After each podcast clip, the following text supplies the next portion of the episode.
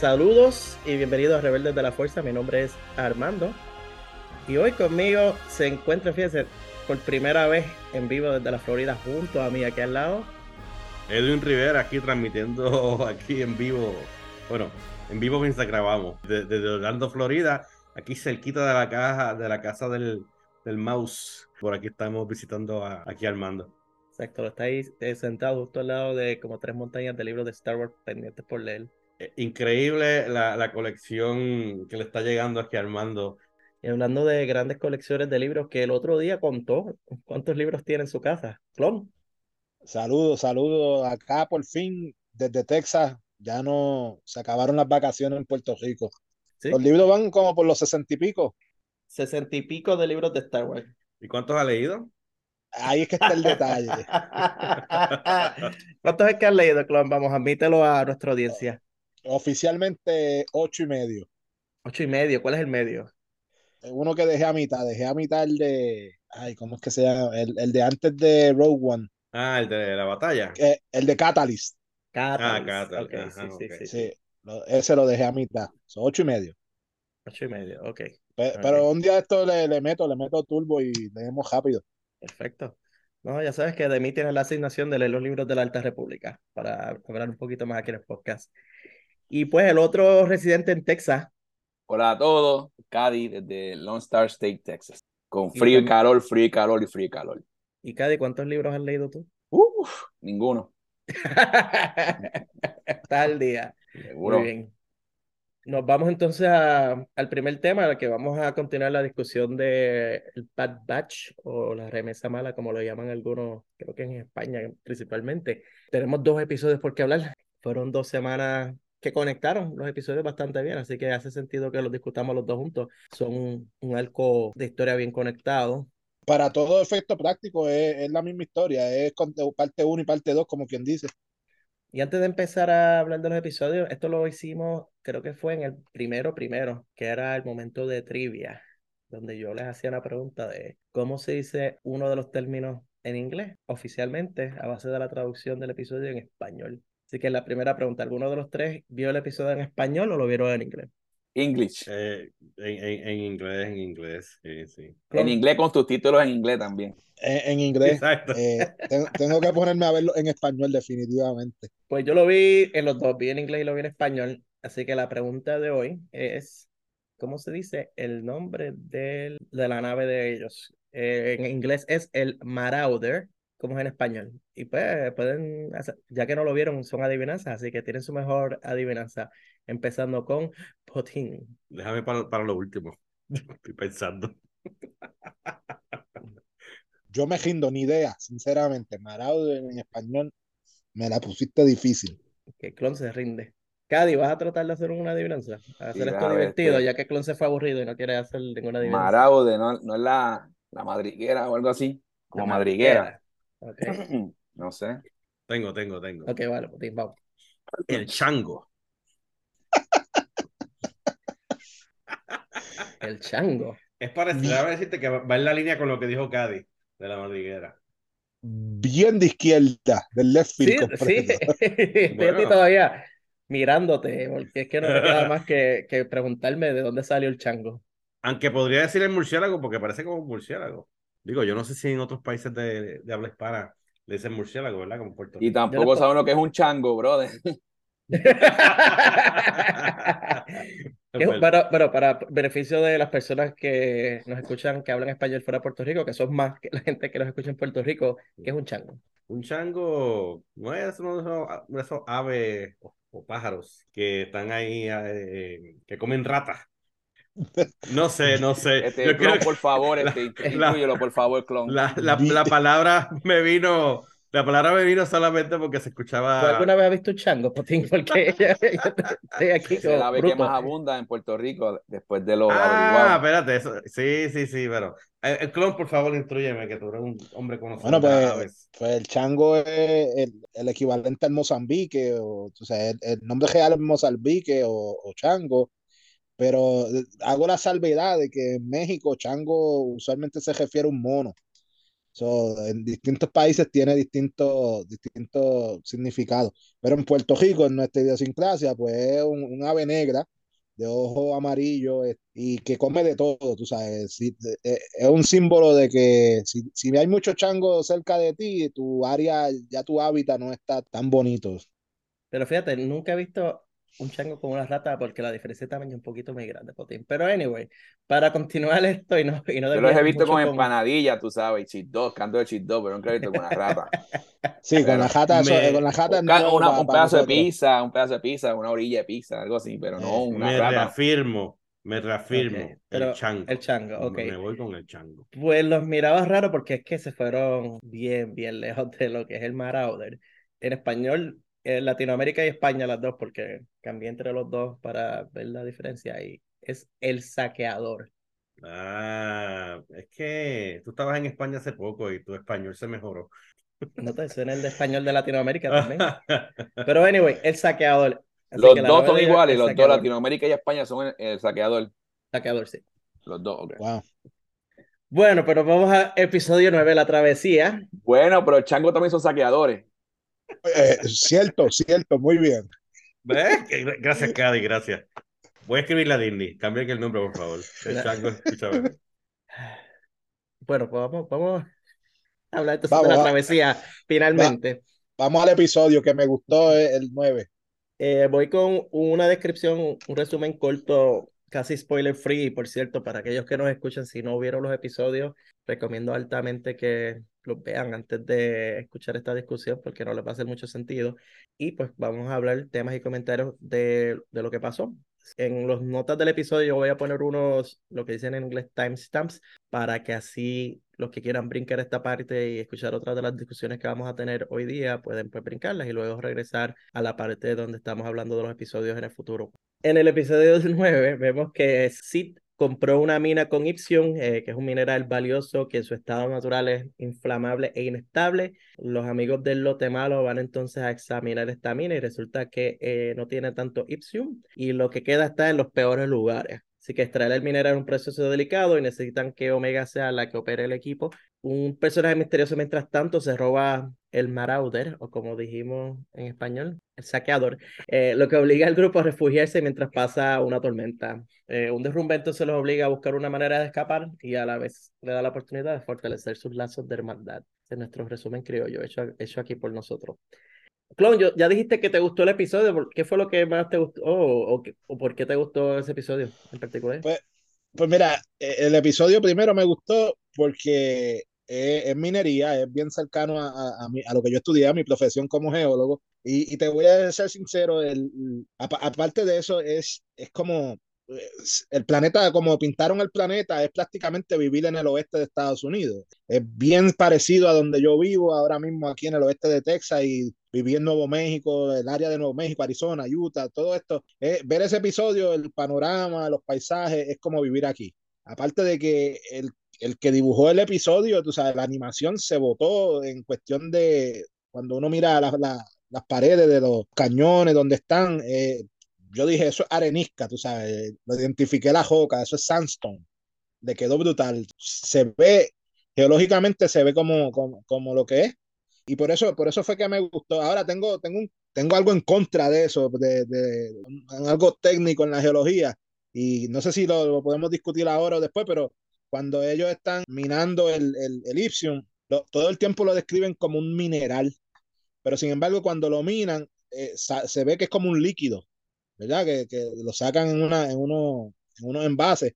Y pues eso va, eh, va en contra de la definición de un mineral, porque para hacer un mineral tiene que estar en estado sólido, técnicamente. Eso, eso es, lo único que, ¿verdad? El, el, geólogo en mí estuvo ahí como que batallando con la idea, pero fuera de eso me gustó mucho el episodio por eh, la, la parte geológica. Todos los científicos y geólogos que escuchan nuestro podcast ahora están orgullosos de ese comentario que hizo Clon eh, no, pero y el, lo, lo, que dices de el feeling o el sentimiento de, de cómo es el medio oeste, era como, como un show de vaqueros casi, o sea, tener la música, la, la guitarra, daba esa, ese sentido de que estabas eh, viendo algo, un western, como dirían en inglés. Cady, ya que estás al día, viste los episodios finalmente. Pues sí, también fue un, un, episodio bueno que hubo, como dice, los lazos de hermandad, hubieron muchos sentimientos, muchos de ellos tuvieron que dar su lado bueno de que pues cuando Omega estaba interpretando por qué Echo se había ido, esas cosas. Jotín, ¿y las impresiones tuyas? Estoy, estoy de acuerdo eh, eh, con la animación eh, y, y, el medio ambiente y todo se veía muy bien, pero no sé, me, me dio mucho la impresión en que Omega, bueno, es que Omega, no sé, siempre se mete en problemas pero es como que se mete en problemas, pero resuelve los problemas de, de, de, el episodio.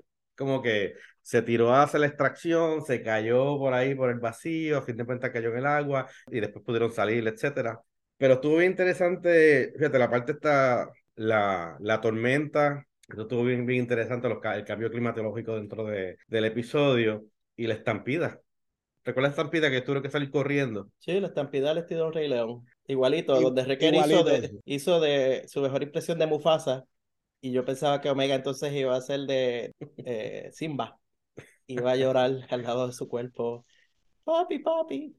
Eh, la relación entre Omega y, y Tech como que se, se, afinó. La parte de Omega extrañando a, ¿cómo, ay Dios mío, ¿cómo que se llama? A Echo, Echo. A Echo, perdóname, a Echo, extrañando que se fue del, del, grupo. Esa parte fue bien importante porque fue una transición para Omega. Oye, oye, Putin, ahora que tú lo mencionas así, cuando yo estaba viendo, el, en, algo que, que, que, llama la atención es que prácticamente el, el Bad Batch son, son los padres para, para Omega, como quien dice y es como que hay diferentes estilos de, de paternidad entre ellos. Entonces, eh, tú, tú que tienes hijos y, y, y Cady que tienes hijos, como que tú te identificas con alguno de ellos como padre o, o, o, yo sé que tu nena todavía es bebé, pero tal vez Cady que ya tiene hijos grandes, es, igual que el Mandalorian, en cierta forma el Mandalorian es, es, un tema que está entre letras ahí en, en Star Wars últimamente, o sea, la, lo que es la paternidad, bueno, y no, y no es nuevo, porque si venimos a ver desde, desde, desde I'm, I'm, Your Father, tú sabes, con Darth Vader, en estos dos en específico han estado criando un joven o un niño y, y, y cómo se desenvuelven como padres, a mí me está interesante. Yo, yo nunca estaba acostumbrado a eso, so, que se le hace bien difícil este, expresar los sentimientos, expresar la... ¿ves? Lo más, lo más principal es, expresar los sentimientos, como le dijeron ella, ellos le dijeron, ya el, el, el, el escuadrón estaba antes de que llegara Echo, así que, y aquel no, también, y... este, ¿cómo se llama este? El francotirador. Sí, Crosser. La cuestión de ellos también es que es, a veces parece ser una relación así de padre e hijo, pero también es una relación, ellos son hermanos, porque lo son, son hermanos clones. Y en momentos tú puedes ver, por ejemplo, Hunter es como el hermano mayor, protector que, que da muchos consejos. Tienes a, a Recker, que es como el, el chamaquito del grupo, o sea, aunque él sea el grandulón, tú lo ves brincando y saltando de alegría cuando hay que romper algo, o, se pasa haciendo gruñidos, o, o, o, lo ve todo menos serio. Entonces después tienes a alguien como Tech, que pues, el, el, el, yo diría metódico. Metódico, sí. sí. O sea, pero el, en este episodio yo creo que el personaje de Tech pues fue desarrollado emocionalmente más porque le abrieron a él los ojos de lo que es tener empatía de lo que las otras personas sienten. Y esa fue la conversación sí. que, que tuvo con ella, que de hecho en la luz en esa conversación, eh, o sea, fue al lado de la cascada que estaba azul, entonces como que una luz azul, ellos sentados en el suelo, esa parte visualmente de las mejores escenas visuales que hubo en ese episodio hasta la temporada completa, porque se veía, fue un momento tierno y a la misma vez se veía como Tech a su manera, porque es algo que él le dijo a ella, que pues mira, yo, yo proceso las cosas diferentes. Y sí, hubo, yo, hubo un crecimiento ahí para, para ambos, para, uh -huh. para ambos personajes. Uh -huh, exacto. Y porque yo escribí aquí la, lo que él dijo, y él, porque ella le menciona o le pregunta, mira, Echo se fue, porque eso no te molesta? Entonces Tech le dice, yo estoy consciente de que lo extrañas, pero debemos adaptarnos y continuar. Es lo que hacen los soldados. Y ahí es donde vamos a lo que dijo Cady, que es que, pues, o sea, ellos son así porque así fueron creados. Ellos fueron creados como máquinas de guerra, máquinas que si pasa algo, si tú pierdes a uno de tus compañeros, tienes que seguir adelante, tú no puedes parar y ponerte a llorar. De ahí es que entonces ella le dice, pero es que somos más que eso, somos una familia y él dice, sí, lo somos. Y él dice, ah, entonces, ¿por qué no actúas así? Y ahí es que la parte que el TEC hace una pausa, es una pausa bastante larga. Y ese es el momento en que tú prácticamente puedes ver cómo él está cayendo en cuenta de lo que está pasando. Y es que él dice, Echo escogió un camino diferente, al igual que Crosshair. Debo respetar su decisión, aunque sea difícil de entender. Debemos seguir adelante. Yo tal vez proceso momentos y pensamientos diferentes, pero eso no quiere decir que no sienta lo mismo que tú.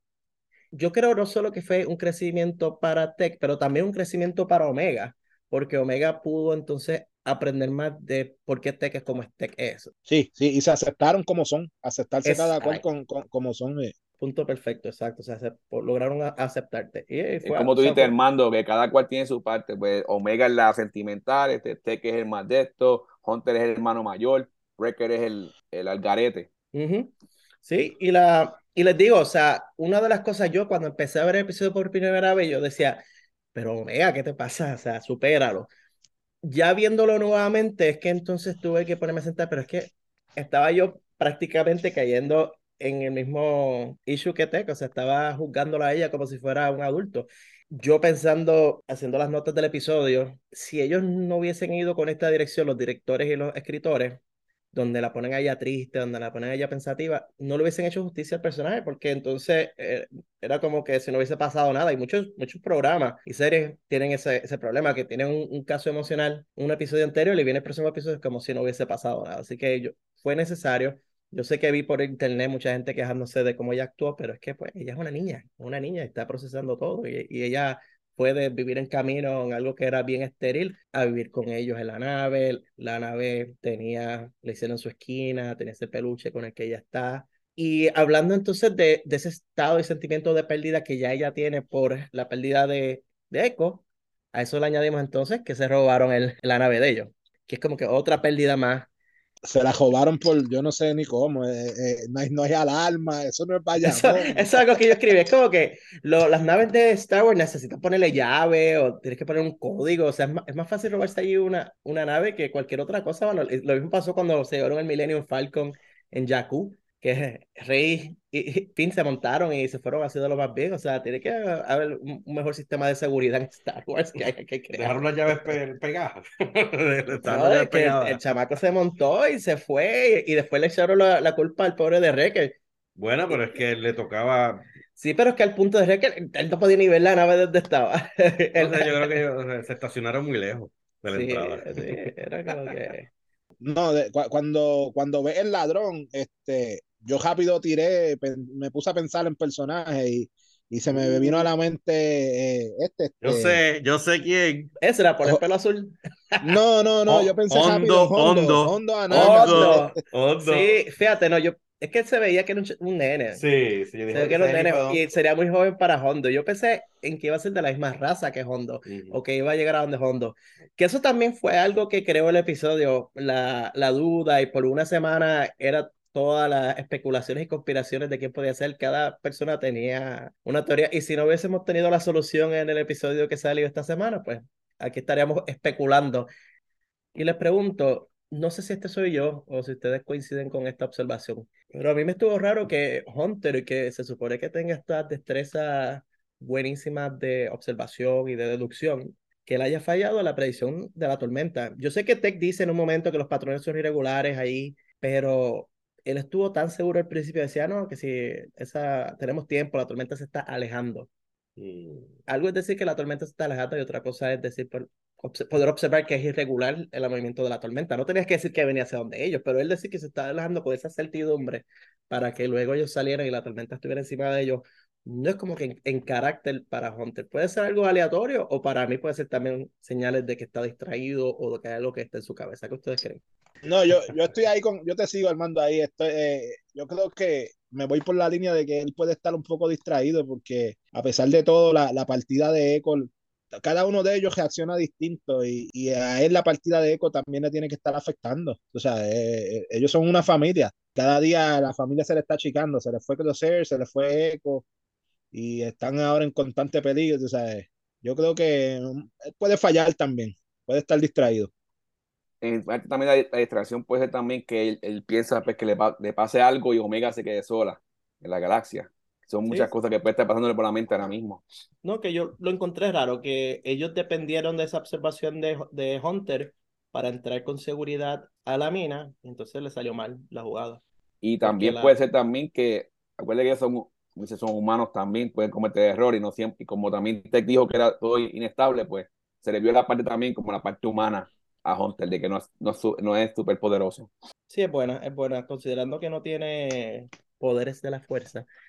Y por último, la última nota que yo tengo de este episodio fue que Sid demostró sus colores. Ellos le piden ayuda, la necesitan y en un momento que es difícil, que están abandonados, les falta comida, les falta raciones. Y ella los tiró para pa, pa mala. Eh, espérate cuatro días ahí. Sí. Y eso fue lo que le dijeron ellos en el cuarto episodio, que el personaje que se llama Milegi, cuando lo fueron a rescatar después de las carreras, él se los advirtió, les dijo, cuiden sus espaldas, que si no es de fiar. Y ya en este episodio estamos viendo a lo que él se refería. No tienen nave, no tienen comida, y tuvieron que suplicarle, o sea, en una le dicen, por favor, ayúdanos. Y dice, déjame ver lo que puedo hacer y se desconecta. Yo creo que la relación con Sid no, no dura más de esta temporada. Me parece que, que, va por buena línea. Yo creo que eso, esa, esa relación se tiene que, acabar pronto. Sí, va a terminar de manera mala. O sea, va a ser un, una, un bad breakup, como dirían en inglés.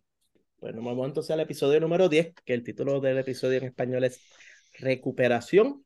Y en este episodio el lote malo logra rastrear su nave y la encuentran en una mina de Ipsium, esta mina es elaborada por un grupo de jóvenes bajo el mando de un bastante detestable jefe llamado Moco. Usando la excusa de que el Ipsen se ha degradado, los chicos apenas reciben comida y agua. Y entonces en el proceso de el lote malo logra revelar la verdad sobre las operaciones de la mina y cómo Moco ha estado engañando a sus trabajadores. Esto lleva a una pequeña revolución que ve a Moco sacado del panorama y a los clones poder recuperar y salir con su nave.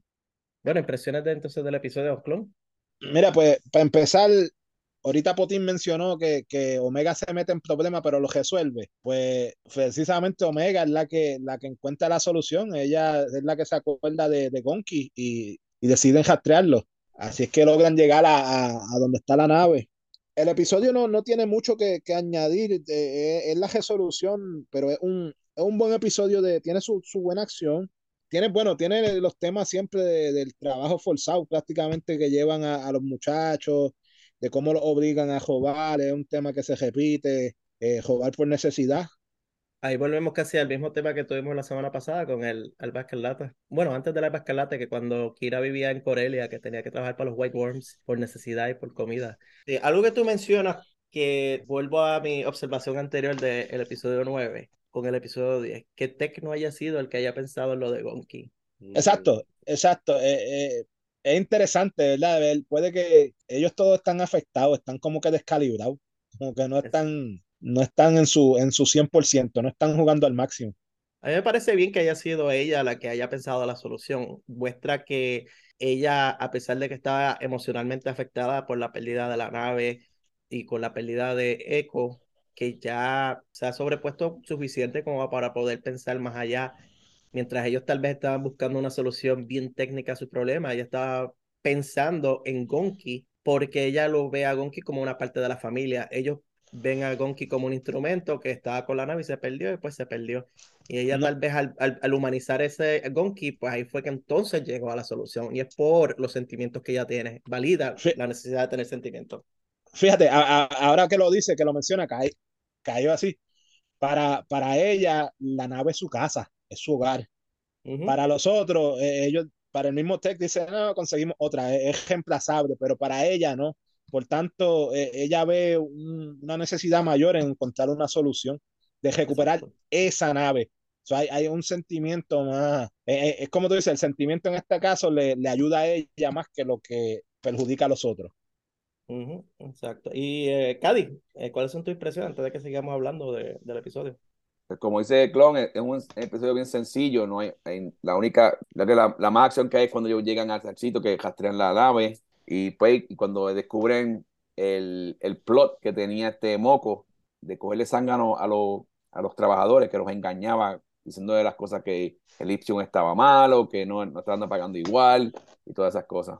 Sí, que es parte de, yo busqué la, el nombre oficial en español porque eso es lo que en inglés llaman indenture service, que es cuando tú tienes un grupo de personas que tú le pagas o le pagas una miseria o simplemente le lo, te trabajan para ti y lo que le das es comida, que es un paso arriba de la esclavitud, no es necesariamente esclavitud porque en teoría te puedes ir en cualquier momento, pero no estás recibiendo una paga apropiada.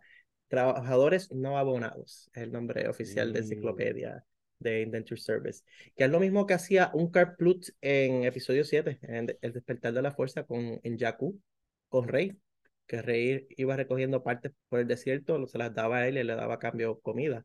En este caso no tanto, porque rey no vivía con él, pero los muchachos están viviendo con él, pero es un paso de esclavitud. Dentro de la discusión del episodio, no sé si ustedes se dieron cuenta, hablando con esto de la posible esclavitud, etcétera, hay un simbolismo bien importante en el episodio. Un símbolo y si recuerdan el personaje, Benny, que es el que roba la, la nave de, del, Bad Batch, hay un símbolo de igualdad en el cuello de Benny. Ah, el eh, tatuaje del cuello. El tatuaje del cuello es de, de, de igual. Yo no sé, yo desde que lo vi lo, lo, lo, estuve pensando. A fin de cuentas que lo que quiere, en cierta manera, Benny es ser igual, o tener igualdad, porque al final, cuando ya Moco muere, ¿verdad? Y, y los, los trabajadores se quedan con la mina, ellos dicen que se van a compartir los, los, profits, lo, la ganancia.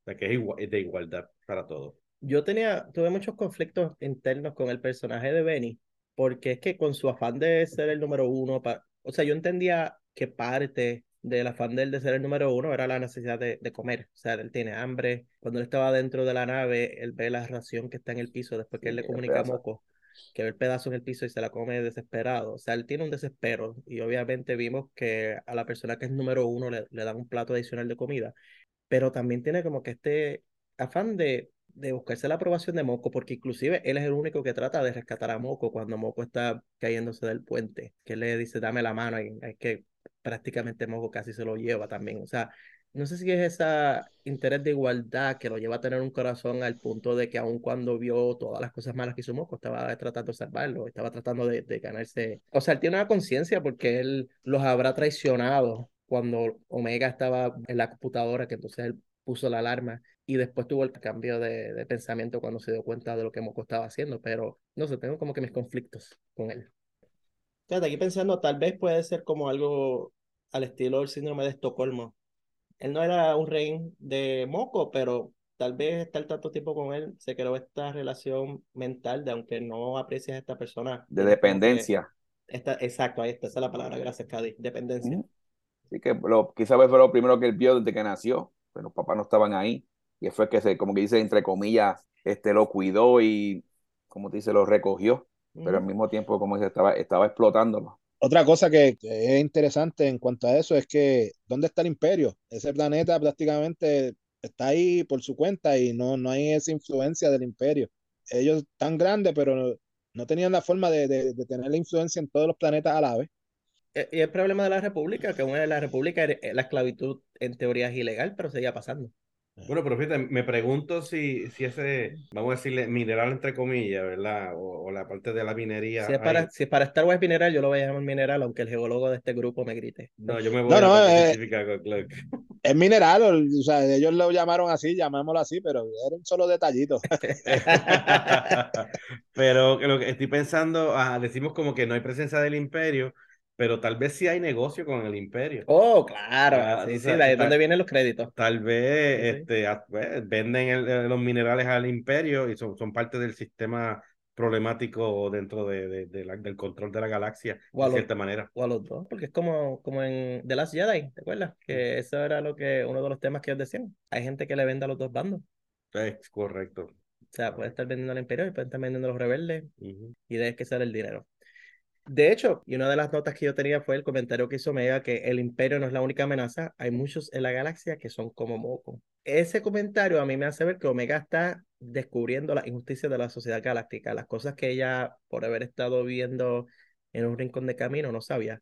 Pero lo que le dice este que en cierta medida también pues lleva al punto de la esperanza, porque le dice que pues también hay muchos como nosotros. Para mí es la manera de, él decirle, mira, sí es verdad, esto es una galaxia grande, hay muchas personas haciendo esto, pero no nos debemos rendir. Nosotros somos parte de la solución y como nosotros hay otras personas allá afuera. No, e, ese fue yo creo que el punto clave de ese episodio. la enseñanza está ahí, en es como ese, el dicho de que este, los buenos somos más ellos sí, están haciendo todas esas cosas malas, pero los buenos somos más. Y para que el mal triunfe, solo se necesita que, que los buenos no hagamos nada. Este, y, por ahí va, va. E, esa fue esa línea, creo que es la, la línea más significativa del, del, episodio. Yo diría que estos dos episodios fueron, fueron buenos, fueron una buena movida de, para experimentar y conocer mejor los sentimientos de, de los miembros del equipo. Otro, otro comentario de ese episodio es en, una parte que el, nene, ¿cómo era que se llamaba el nene? Benny. Benny, eh, el, el, desprecio por los droides. Él en una le dice que, que Gonki no vale nada y, y, y le dice, pues para nosotros vale, tú sabes. Sí, que, lo, quería, lo quería desmantelar para venderlo por pieza. Que a nivel general en Star Wars siempre hay ese desprecio por los, por los droides. Y otra curiosidad que me, que me gustó es, yo no sé por qué en Star Wars tienen una fascinación con, con picarle las manos a la gente. El moco tenía una mano un la mano licuadora, la mano licuadora decía yo. La, licuadora daba vuelta. Yo creo que Moco, Moco es este, hacía es cocinero o algo. bueno, por lo mucho que comía el gordo ese, porque estaba Oye, fue interesante que él también comía bien rápido. ¿No te acuerdas de eso? Comiendo bien rápido. No, una gula, bueno, como, una gula terrible. Gula, o sea, gula, eso. Ah, verdad. Sí, bien, brutal, que decía que no tenía comida y allá jactándose cuando dijo a los droides, espera, de los que esperen, y yo voy para allá ahora y con una mano pues podía batir la sopa, porque tenía una batidora ahí, una batidora. Los episodios fueron buenos. No hay conexión ahora directa con, lo que viene, eso no, no, sabemos qué es lo que va a pasar después. No, yo creo que, como mencionamos hace un momento, este episodio ayudó para mover, entender la parte del crecimiento emocional de ellos y plantar la semilla de lo que va a pasar con Sid. Sí, ellos tienen que ir ahora a pedirle, a pedirle explicaciones así. Exacto. A que rinda cuentas por lo que ella les había dicho, así que pronto yo creo que vamos a ver eso también. Bueno, es una pena el lagarto ese.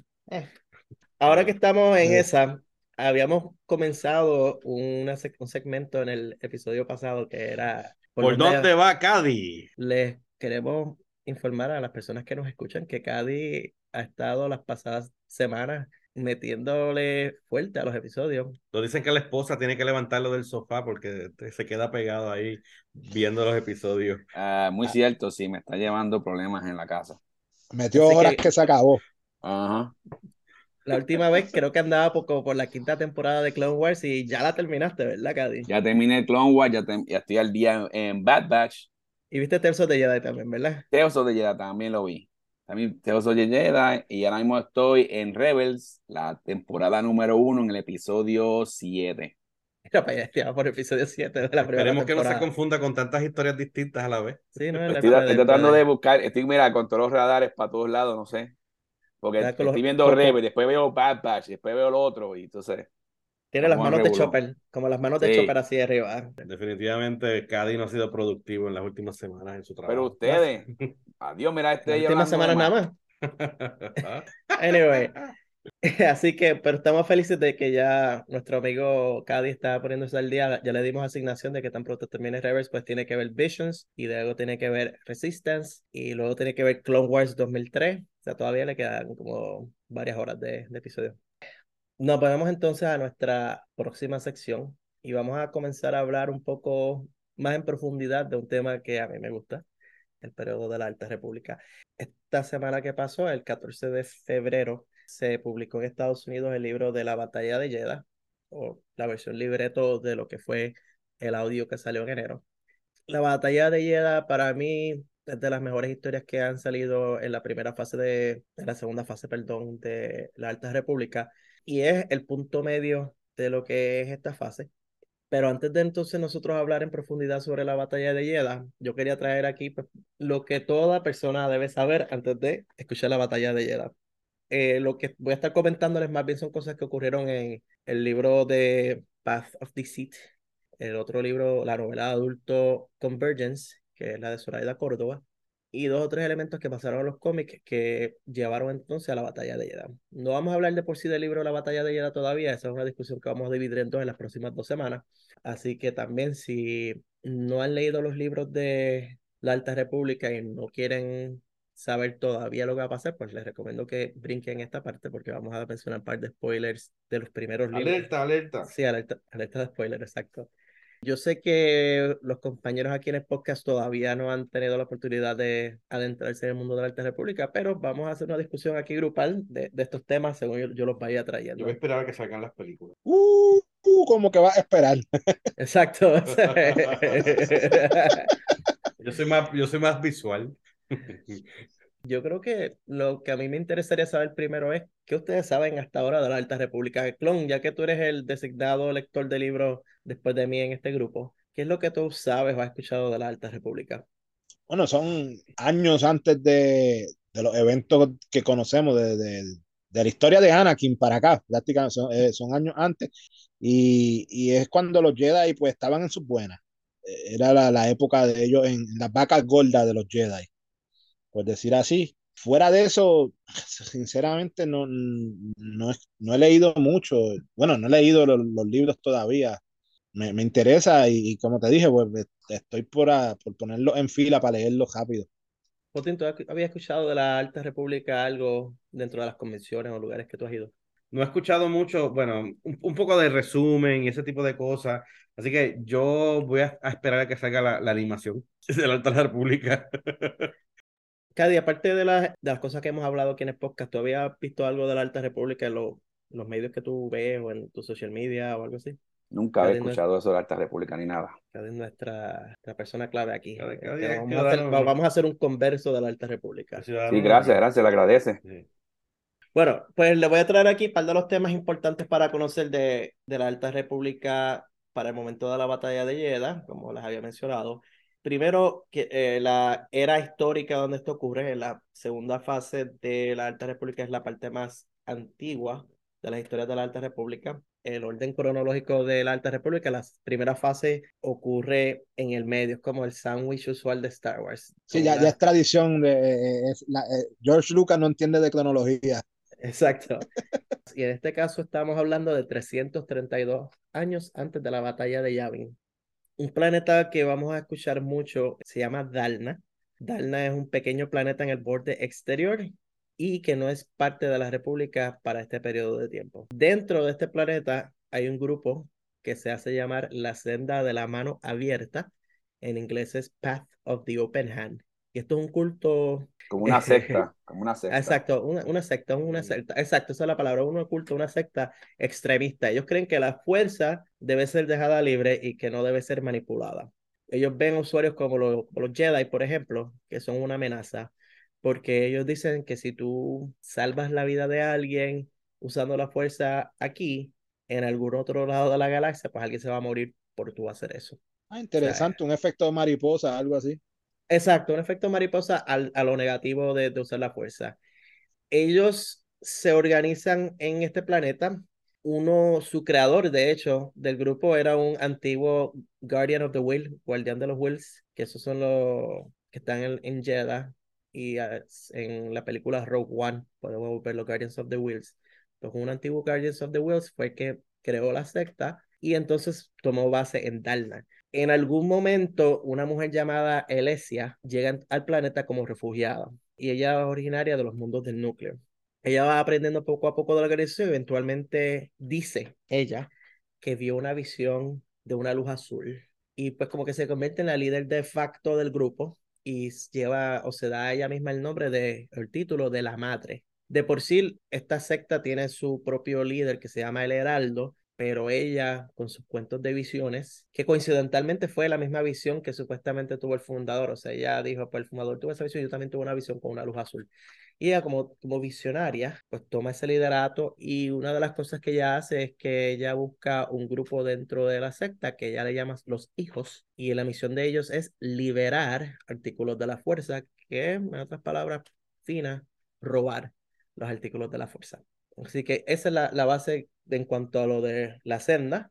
Y me pregunto, eh, ¿hay alguna conexión o algo que mencionan en el libro que tal vez conecta con lo que ya vimos en Rogue One de una manera u otra, los templos, etcétera? Lo que sí a mí me gusta es que estamos viendo cosas en Jeddah, porque Jeddah lo conocimos por Rogue One y yo creo que yo no era el único que decía contra. A mí me gustaría haber visto Jeddah en su momento de apogeo, cuando, porque vemos la estatua tirada en el suelo en el desierto de, de los Jedi. En uno de los cómics se ve qué fue lo que pasó con esa estatua. Ahora, conexiones con Rogue One, más allá de que la historia de la batalla de Jeddah es en Jeddah y que hay Guardians of the Wheels, eso, eso es la única conexión. Me está interesando. Pues en, el, en este periodo la República tiene dos cancilleres en vez de uno. Tiene a la canciller Keon Greylark y al canciller Orlen Molo. Ellos dos hicieron campaña juntos y la idea es para tener una división de trabajo. Ellos veían que había la necesidad de expandir la república, así que Greylark pasa la mayoría de su tiempo en con asuntos administrativos en Coruscant, mientras que Molo anda en la frontera expandiendo la República y hablando sobre la República, tratando de traer planetas a que se unan. ¿Tienen el mismo poder? Es en teoría y en papel se supone que sí. Mm, pero una relación cooperativa. Y ya veo la cara tuya, así que sí es como tú te imaginas, hay sus roces, porque cuando tienes a múltiples chefs en la cocina, pues obviamente van a ver. No suena bien político. no, es súper político, o sea, es súper político y todo. Eso fue eh, lo que ellos usaron en su campaña para salir electos como canciller los dos dentro del, del Senado Intergaláctico de ese momento. Es la idea de que vamos a dividirnos así, vamos a expandir la República de manera eficiente al tener dos cancilleres. Porque es un tiempo de expansión. En este momento ellos tienen grupos de exploradores que andan abriendo nuevas vías en el hiperespacio. Ellos le llaman grupos de prospectores. Y esto pues, al ellos estar creando estas vías de espacio, de hiperespacio, los prospectores venden esto y así se ha creado riqueza. Es bien importante mencionar que hay dos familias que son las familias principales en esta era que le han sacado mejor provecho a la exploración y es la familia Santeca y la familia Graf. Santeca, para las personas que tienen buena memoria, les va a sonar como... Me suena, me suena. Sí, les va a sonar porque en episodio 7, en la villa de la primera escena donde está Poe y a donde llega Kylo Ren, el anciano de esa villa era un Santeca, era Lord Santeca. Y pues él es descendiente de la familia Santeca que se hizo rica durante esa era vendiendo rutas o rentando rutas de hiperespacio. Él fue el que le dio la parte esa del mapa que le faltaba de Skywalker. A, sí, a, a sí, ese mismo. Ese mismo. Oye, entonces eso que mencionas de... Lo, que me, menciono es como que, ok, ¿cómo es ese sistema de, de expansión que ellos van explorando y encuentran personas en un planeta y y le ofrecen ser parte y tienen un representante y ya. Literal, literal. Ellos. Bueno, en, en no, eh, por ejemplo, este, así es que llega el almirante Tron, llega a, a la República, él buscando ayuda, de, de, anexando el planeta. Sí, porque eso es lo que ellos están explorando mucho, es el borde exterior. En esta época, ellos mencionan, por ejemplo, que el, uno de los sistemas que ellos tienen, ellos tienen un piloto y un copiloto, un médico, un Jedi y varios droides los ponen dentro de una nave y ellos se van a lo loco. Entonces, como no hay lugares buenos de comunicación, cuando ellos encuentran un planeta nuevo, ellos dejan un beacon y envían un droide por el espacio solo para comunicar que ellos encontraron algo y en dónde ellos están. Porque no pueden comunicarse directamente por radio porque no hay un sistema de comunicaciones todavía establecido en esas partes. Eso es lo que pasa durante el periodo de la fase 1, que es ese periodo de expansión, que es como que literalmente, digamos, colonización casi, ¿verdad? Porque ellos están yendo a estos sitios, no es colonización en el sentido de que tal vez no están imponiendo su influencia tanto como, digamos, los antiguos colonizadores, pero están descubriendo estos mundos, ellos llegan al mundo, les ofrecen ser parte de la República y pues ser parte de la República conlleva entonces también a comprometerse a, a los acuerdos y las leyes de la República, o sea que hay como que un cambio también un poco, entramos aquí un poquito de, de, controversia porque el concepto esto de, descubrir que ese planeta existía, hay habitantes, lo, lo, descubrieron como, lo descubrieron dentro de la República, pero en realidad son países que, este planeta que tiene su, su independencia, no. Nos tocaron la vena. Eh, a, la vena colonial. Sí, definitivamente. Nos tocaron la vena colonial. Este... Pues hablando de planetas mm, coloniales y no coloniales, hay dos planetas que son bien importantes para la batalla de Jeddah, que son Iram y Erono. Iram y Erono no son miembros de la República, ellos sí conocen de la República, pero decidieron no ser parte de la República, y ellos andan enfrascados en lo que han llamado una guerra perpetua. O sea, por generaciones ellos han estado en guerra uno con los otros, ellos tienen órbitas sincronizadas, o sea que literalmente los dos planetas están juntos todo el tiempo. Ni siquiera se ponen de acuerdo con el nombre de la, tienen una luna que comparten. Eh, unos le llaman entonces Iri, otros le llaman la luna Timekeeper, el Timekeeper Moon. Pero si te vas y le dices a uno de un planeta la luna del nombre equivocado, se molesta. O sea, están a ese punto. Llevan peleando tanto tiempo que ya, ya, eh, ya a este punto que ellos ni saben ni por qué están peleando. La cuestión de que ellos están en guerra, pues viene a ser importante porque los seguidores de la senda, uno de los hijos de la madre, va y sabotea los controles de una nave del grupo de Irono. Se supone que en esa nave estuviera la heredera, que es una capitana dentro del ejército de Irono, pero por razones que no vamos a entrar en mucho detalle aquí, pues ella no, no usó esa nave. Pero eso sí llevó a una batalla en el espacio entre medio de los dos planetas y ella, Siri, que se llama Siri Albarán, terminó entonces en el planeta Irán, en el agua, y es rescatada por casualidad, como toda buena historia de amor, por el heredero de, ese planeta que se llama Fantusel. Sea, aquí tenemos a, los dos herederos, no los líderes, pero los hijos de los líderes de los planetas. De, luego de ellos conocerse, obviamente al principio pues no se confiaban unos a los otros, pero ellos llegaron a que la solución para los problemas de sus planetas, para llegar a la paz, es un acuerdo matrimonial. O sea, que entre ellos dos pues deciden casarse y utilizar la influencia que tienen con sus padres para instarlos a que lleguen a la paz. Dentro de eso, pues es que llega el cese de actos de guerra entre ellos dos y deciden entonces que van a negociar por la paz. Y dentro de sus discusiones deciden que el mejor sitio para hacer esto es un lugar neutral y el lugar neutral que seleccionan, gracias a una sugerencia de uno de los Jedi, es Jeddah.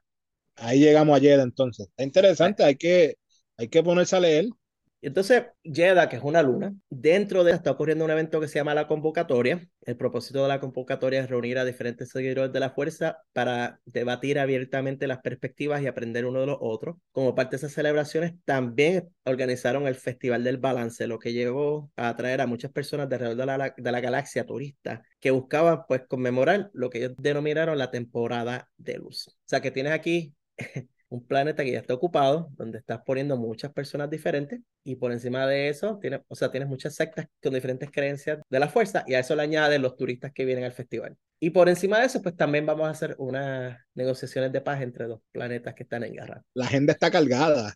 y pues lo último que vamos a terminar y que les voy a tirar aquí fue que, y como nos dejaron muchas personas antes de, entrar a la batalla de Jeddah, fue que en la primera edición de los cómics de la fase 2 de la Alta República vemos que un representante de la senda, que se llama Sunshine Dobbs, llega a la, a la convocatoria, anuncia la existencia de la senda de la mano abierta, les dice que van a estar en Jeddah y solicita ser parte de la convocatoria. Ya ustedes pueden imaginar que Jeddah va a estar bien interesante. Esta historia es, parte de una serie de, de, varios eventos que van a estar ocurriendo en Jeddah. Eh, la batalla de Jeddah es como el evento central. Como decían en la lucha libre, todos los caminos conducen. O sea, tú tienes en Jeddah ya ocurriendo estos festivales y a eso le añades que la senda, este grupo que ya hemos llamado una secta extremista, que para este punto ya ha matado dos, dos Jedi, ha decidido entonces ir al mismo planeta. Así que, y que el, título del libro es La batalla de ellas, así que sabemos que nos van allí a, hacer paz y, cantar canciones juntos. Bueno, a, mí lo, lo, más que me interesa es la expansión que hay de, los usuarios de la fuerza. tradicionalmente siempre pensamos Jedi y Sith, pero vemos, ahí vemos que, que hay otras organizaciones que, que usan la, la fuerza para bien o para mal y también están los que buscan un balance. Eh, siempre me recuerdo en, en, los muñequitos de Rebels, el, el cuernú, que decía que era el, el, balance, lo que está en el medio. Pero ese, ese lore de, de la fuerza es lo que está interesante. Cady, ¿algunos comentarios final de Alta República? Todo muy bueno. Pero esos dos, esos dos principales me recuerdan como que esa historia de Romeo y Julieta, que las familias no se llevaban y al final terminaron se mataron, pero que terminaron juntos como quieran, que la familia no los quería. Sí, casi, casi, casi. Ahora la pregunta, ¿verdad? Es, ¿será el amor suficiente para mantener la paz? Ya veremos. Y con eso pues concluimos nuestra nueva sección de la Alta República y pasamos a esta semana en Star Wars. Eh, Potín, cuéntanos ahí qué tenemos esta semana en Star Wars. Bueno, esta semana eh, tenemos unos cómics que van a estar saliendo el primero de marzo, que miércoles de cómics. La Alta República es uno de ellos, de Blade número 3. Tenemos Mandalorian número 8, que ha estado siguiendo la historia o presentando la, la historia de Mandalorian en, formato de, de cómics. Tower número 32, eh, Hidden Empire número 4 y Han Solo y Chewbacca número 10, eh, Armando, eh, de esta, esta parte que viene por aquí de lo que Marvel para el verano 2023, tú que has estado un poquito al día en estos cómics, eh, ¿sabes cómo conectan esas historias con el anuncio? Pues para darle un poquito de background, el anuncio fue que Marvel dijo que este verano va a venir un nuevo arco que va a unir las historias de sus series principales, lo que ellos llaman un crossover event. Ellos tienen cuatro series principales, las demás son series limitadas. Por ejemplo, de las que tú mencionaste hace un momento, Potín, Star Wars es la única que es una serie regular. Las otras cuatro son limitadas. Pues las series principales de ellos son Star Wars, Darth Vader, Bounty Hunters y la Doctora Afra.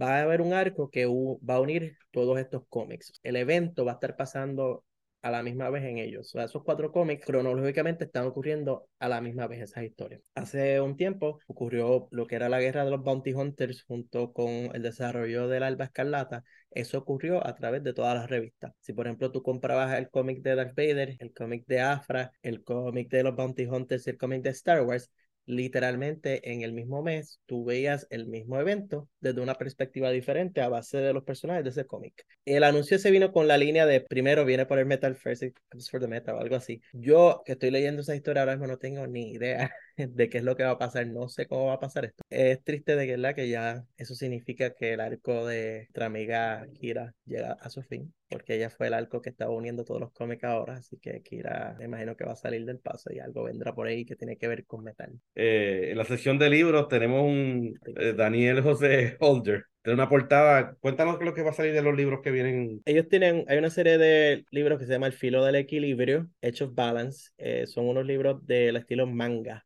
es como un cómic, pero al estilo japonés y que buscan artistas japoneses para que lo hagan. Va a salir el tercer volumen que se llama Precedente y pasa durante la era de que estamos actual de la fase 2 de la Alta República. Y en la portada que fue revelada sale un Wookiee que se llama Arkov, que es un Jedi. La descripción del libro dice que va a viajar al planeta Dalna para enfrentarse a la senda de la mano abierta.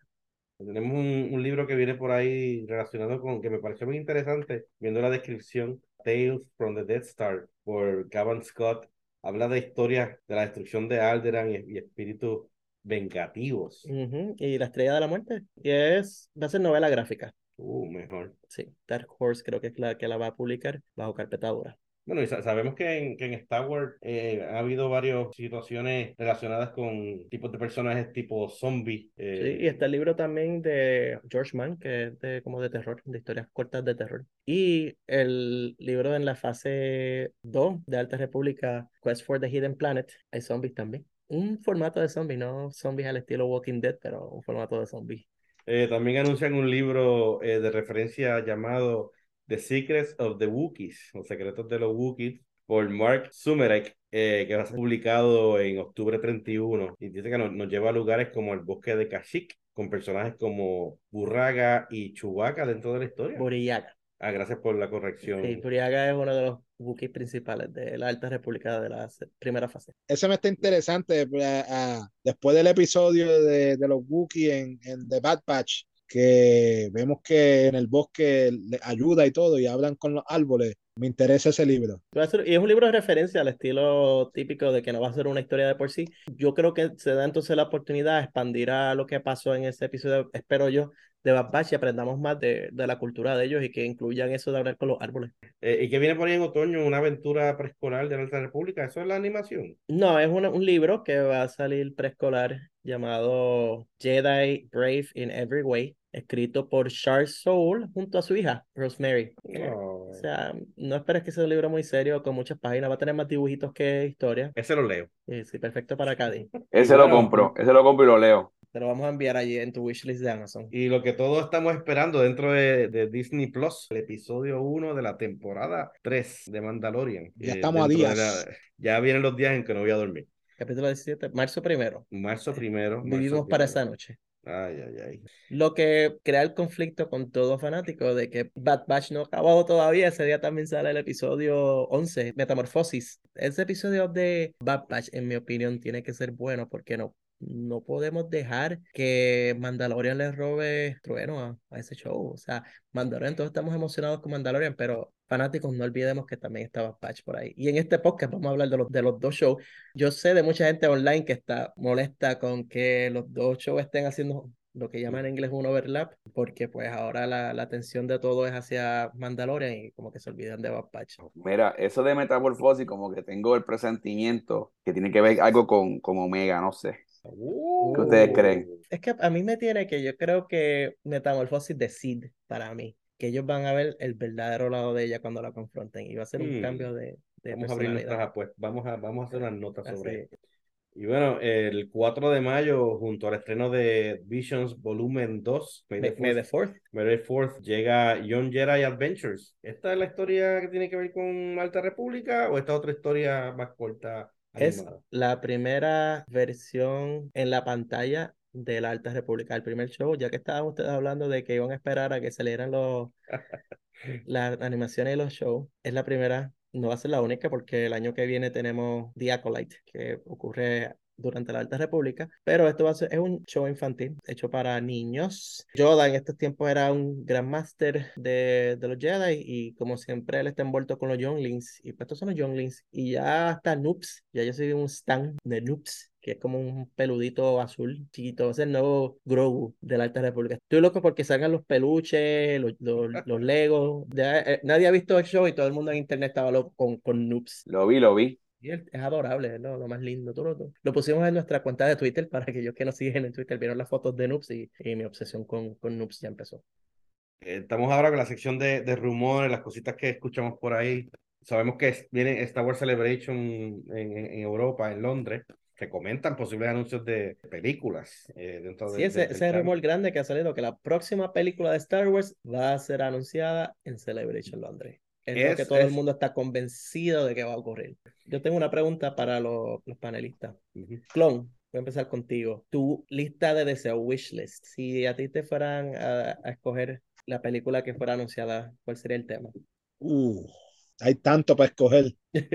Pero yo, yo creo que me gustaría una película en, la Alta República, ya que han hecho tanto énfasis con tanto libro, tanto en expandir, en crear ese universo. Yo creo que una película sería bueno. ¿Y Cady, qué tú crees que tu película ideal wishlist? Ya no, mano, que son todos. Quisiera ver algo, qué pasó después con Rey y con ellos después de la última, del episodio 9. So, tú te irías con una película post episodio 9. Post episodio 9, sí. Pero si viene la 9, si viene la 10, la 11 y la 12 tienen que venir también. Mira, lamentablemente. Le añadiste tres episodios. Hay una nueva trilogía. Eh, Potín, ¿cuál es tu, tu wishlist? La Alta República, la Vieja República, de Old Republic. Más atrás aún. Mucho más atrás. Miles de años antes entonces. Sí, mucho más atrás de lo que es la Alta República, pero el Old Republic hay mucho que explorar. En vez de irse adelante, ir hacia atrás, a básicamente el principio más o menos, ¿verdad? De, de, toda esta historia que han ido añadiendo a la vieja república, pero a mí me interesa ver eh, lo que pasó antes del, del Rule of Two. Cuando había muchos Sith. No, eh, lo que dice Putin, eso, eso sería una batalla épica. Eso es lo que estamos, eso es lo, lo que promete esa época. Como hay no solamente dos Sith, tiene un montón de ellos, entonces puedes crear una batalla gigantesca. Yo, por mi cuenta, me voy con la Alta República. Quiero algo de la Alta República es más, le diría más, no, no me molestaría tan siquiera que fuera una versión en película de los libros que han salido, especialmente de la primera fase, porque ya están hechos, son tres. Va a ser una trilogía fácil. Así que, pero nada, esperemos a ver qué pasa en Londres. No, y también otro de los rumores que dicen es que no hay un Celebration hasta el 2025. Por algo que alguien escribió en, en el blog de StarWars.com, eh, no en el blog, perdón, fue un artículo que se llama StarWars.com donde se mencionaba que el próximo Celebration era el 2025, pero como no se ha anunciado oficialmente, pues lo ponemos bajo la categoría de, de rumores. No tenemos aniversario fuerte en ese año. En 2025, ¿no? Porque, bueno, 2015 fue que salió el 10 aniversario de episodio 7. Bueno, así ocurrió. Ahí, anuncian la secuela episodio 9 que quiere Cádiz. Oye, lo, lo, que no es humor es que hablando de John Favreau, le, le, dieron su estrella en el, en el paseo de Hollywood, bien merecida. Bien merecida. Y para los fanáticos que nos escuchan en España, vimos que John Favreau visitó Madrid y yo estaba en Madrid y, y el día que yo... ¿Fuiste, fuiste para allá? ¿Lo, ¿Hablaste con John? No, no, no, El día que, primero que no nos invitaron y segundo que el día que viajé de regreso a casa fue el día que Favreau estaba en Madrid, así que ni tan siquiera tenía la oportunidad de irme a la parte de afuera a tratar de verlo entrar y tomar una foto desde, desde la salida de, del edificio. Bueno, algo más que añadir antes de, de terminar, compañeros. Bueno, pues si me dejan entrar un anuncito de este, los que quieran jugar conmigo en Galaxy of Heroes, los invito. me busquen, añadirlo, que se añadan a mi gremio de este, Star Wars Galaxy of Heroes de Mystical Order. Me pueden buscar y para seguir jugando en el celular. Perfecto. ¿Y dónde más te pueden encontrar en, en social media? En todas las redes sociales me encuentran como Caferato. Cadi. Todas las redes sociales, Cadi2334. Señor Potín. Eh, sí, me puede conseguir por Twitter como en, en Pursos. Clon, explícame lo, del nombre del juego móvil. Que para ah, se llama... Tal vez tenemos oyentes que quieren empezar a jugar el juego. ¿Cómo, cómo funciona esa dinámica? Sí, se llama, de nuevo, Star Wars eh, Galaxy of Heroes, la, Héroes de la Galaxia. Es un juego de, de, de coleccionar personajes tú vas batallando y coleccionando y amplificando tus personajes con armas, herramientas, ¿no? Tienen varios modos de, en el juego. Entonces tú puedes establecer unos gremios, unos grupos para batallar contra otros, otros grupos de, tú sabes, en el internet. Y el mío, pues necesito más gente en mi gremio. Bueno, pues en mi caso, a mí me pueden conseguir en Twitter y en Goodreads principalmente, que es la aplicación de lectura, como Coqui572. Bueno, y con esto concluimos nuestro episodio dedicado a los dos episodios del Bad Batch, Lote Malo y nuestra introducción a lo que va a ser la batalla de Jeddah. Recuerda suscribirte a nuestro podcast en tu servicio de podcast de preferencia. Y si te gustó este episodio, apreciamos que nos dejes cinco estrellas y una reseña para que así otros puedan encontrarnos. Síguenos en nuestras redes sociales en twitter.com, diagonal rebeldes fuerza, y en Facebook, nuestra nueva página Facebook, bajo Rebeldes de la Fuerza y ahí encontrarás actualizaciones sobre el universo de Star Wars y otros de nuestros proyectos, incluyendo reseñas de series de cómics actuales y otros libros. Suscríbete también a nuestro canal de YouTube, que lo encuentras bajo Rebeldes de la Fuerza. También puedes apoyar nuestro podcast convirtiéndote en todo un rebelde de la fuerza en nuestro Patreon, accesando patreon.com diagonal Rebeldes Fuerza. Si tienes alguna pregunta o comentario para los panelistas o te interesa que cubramos algún tema de Star Wars, puedes escribirnos a nuestro email, que es rebeldes de la fuerza at gmail.com, rebeldes de la fuerza at gmail.com. Gracias por escuchar Rebeldes de la Fuerza y con esto nos despedimos. Hasta luego. Se cuidan, familia. Hasta luego. Peace out, everybody.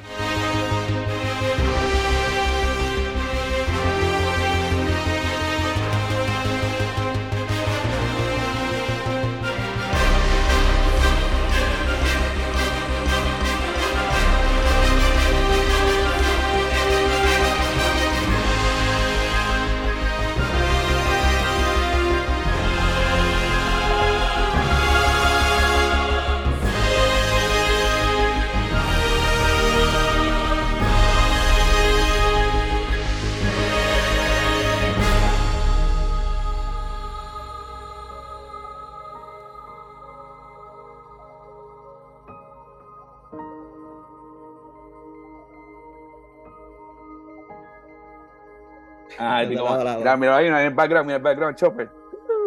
Sí, la gente que está escuchando el podcast pueden ver tu background bien chévere.